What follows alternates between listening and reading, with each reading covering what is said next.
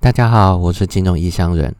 那今天就把剩下的十档 ETF 把它讲完。那这十档呢，有分成几个类型，一个是小资高价，一个是台商五十，那剩下的就是杠杆及反向型。那杠杆及反向型又分正二跟反一，还有追踪台湾五十，或者是追踪台湾日报酬的这两类。好，那我们就先讲小资高价。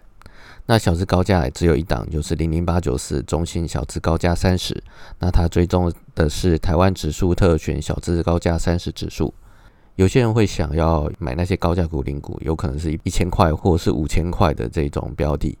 那可是你如果要管理三十档的话，那其实是真的蛮累的。一般人大概管理超过五档的标的，就已经其实蛮辛苦的。所以你如果喜欢这种高股价，你想要建立一个投资组合，但是你又不想说一个人就是管理可能超过五档很累这样子，那你就可以考虑选择这个零零八九四小中性小资高价三十。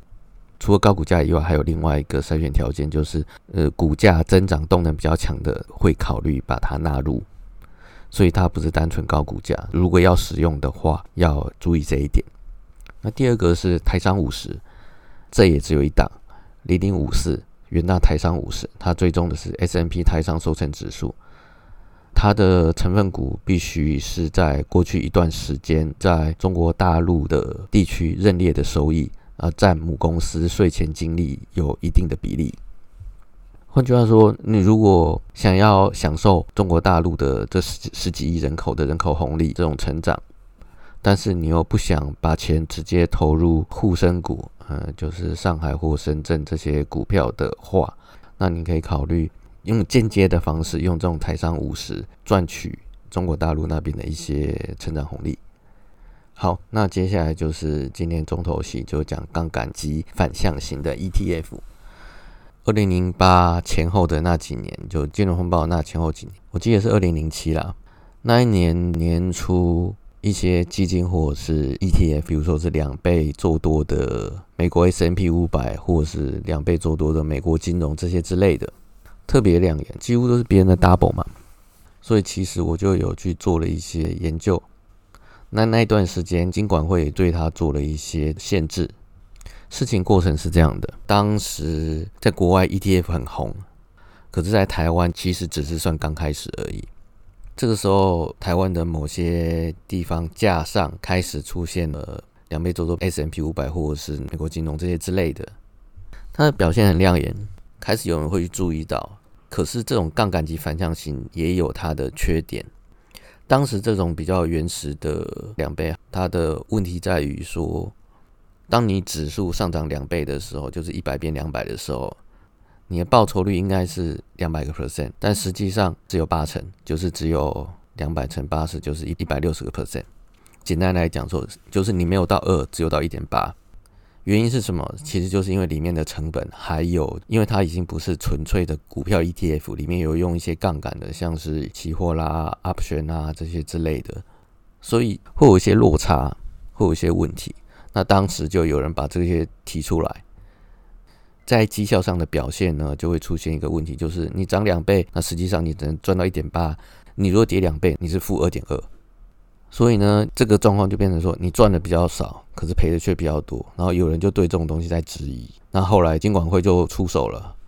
他们就直接要求各大金融机构把杠杆型及反向型的 ETF 全部下架，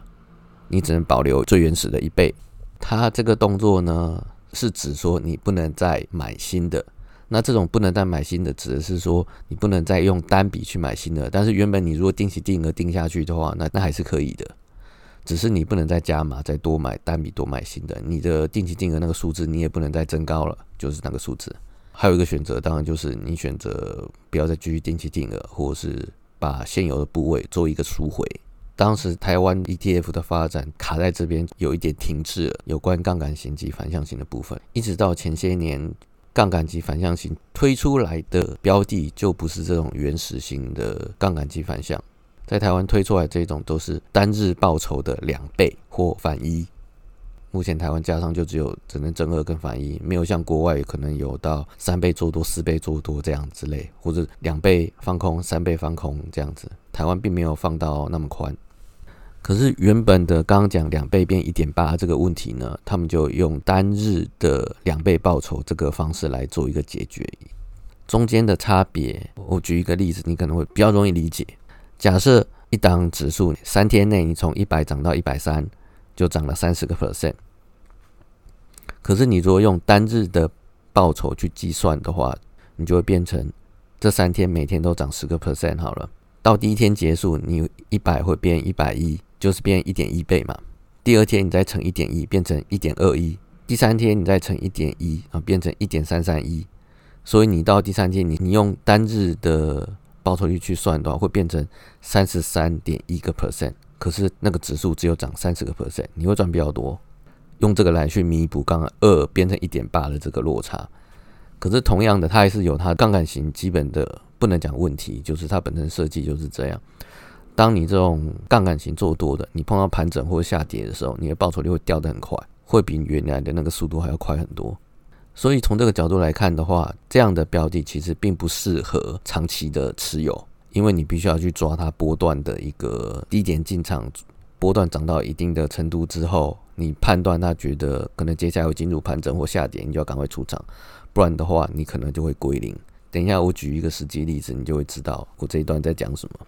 呃，那接下来就讲我们台湾现在加上投资台湾境内的杠杆级反向型 ETF，总共八档嘛。刚刚说分两类，一种是追踪台湾五十的，就只有两档，那就元大的台湾五十正二跟元大台湾五十反一。其他的六档都是追踪台湾加权的日报酬的正二或反一，就这样。然后只是由三家金融机构来推出，分别是国泰、富邦及群益。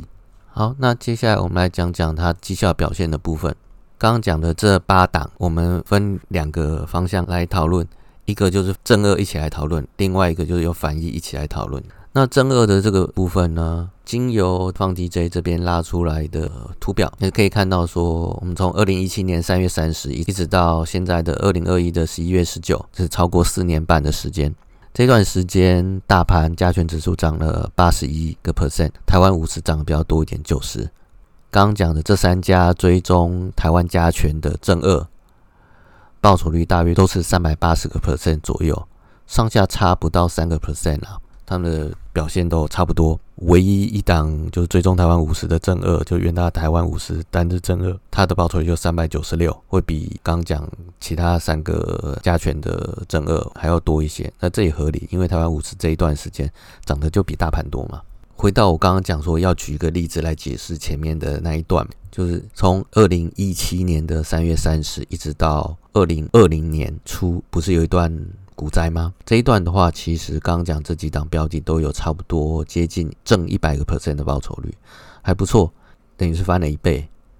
这一段时期，大盘其实并没有涨到五十个趴，单就这个角度来看，其实是还不错。可是，在二零二零股灾那一段时间，大盘报酬率基本上是归零，台湾五十那段时间的报酬率也基本上归零。可是那些正二差不多一百趴报酬率，也在这一段时间直接归零。这就回归到我刚刚讲的，当这样正二的标的、杠杆型做多的标的碰到盘整或是下跌，股灾当然是很明显的下跌嘛，它报酬率会掉得非常快，掉的会多快？就是我刚举的这种例子，一百趴直接归零，然后大盘可能只有二三十趴归零而已。所以比较好做法就是在它进入盘整或者是开始下跌的那一段，你就先跑掉，先入袋为安这样子。等这个股灾走差不多了，或者你用右边交易开始反弹一小段之后，你再进场买正二，你就可以避开这一段归零的惨剧啊。所以说，这样的杠杆级反向的标记真的不适合长期持有，它是拿来做波段用的。这个进出场点你要抓的相对精准，不然的话，像刚刚例子，你就报酬率全部归零。所以要记得，杠杆型及反向型其实。就是拿来做波段的，不是拿来让你像什么长期持有，比如说十年、二十年这样摆的，不是这样玩的，自己要注意。好，那正二部分就讲到这边，那接下来讲反一的部分。反一的部分的话，其实相对就单纯一点，因为其实有些部分的状况刚刚都有先讲过了。反一部分同样从二零一七年的三月三十一直到现在二零二一的十一月十九，大盘就是像刚刚讲的，加权是涨了八十一个 percent。台湾五十涨了九十个 percent，然后可是这四档，不管是追踪台湾五十的反应，还是加权日报酬的反一，全部都是负六十四个 percent。你有没有注意到一件很好玩的事情？刚大盘的八十一个趴，你乘以零点八就是六十四啊，就是这四档的负六十四的报酬率表现。我这就我刚刚讲的零点八、一点八这个事情。那反一的话也是一样，不适合长期持有，除非你是一些特殊用途，像是你要拿来做避险，或是你要做一些锁住获利这些一些特殊的状况，否则的话，真的不是很建议你做一个长期的持有。你如果看准抓一个波段去赚，那倒还 OK。那台湾发行的投资台湾境内 ETF 就到这边为止。那之后就还有台湾发行投资海外、投资境外的 ETF 哦，那不这部分就更精彩了，因为还有包含一些金属或者是一些期货的部分。好，那些就之后再说了。今天先这样，好，拜拜。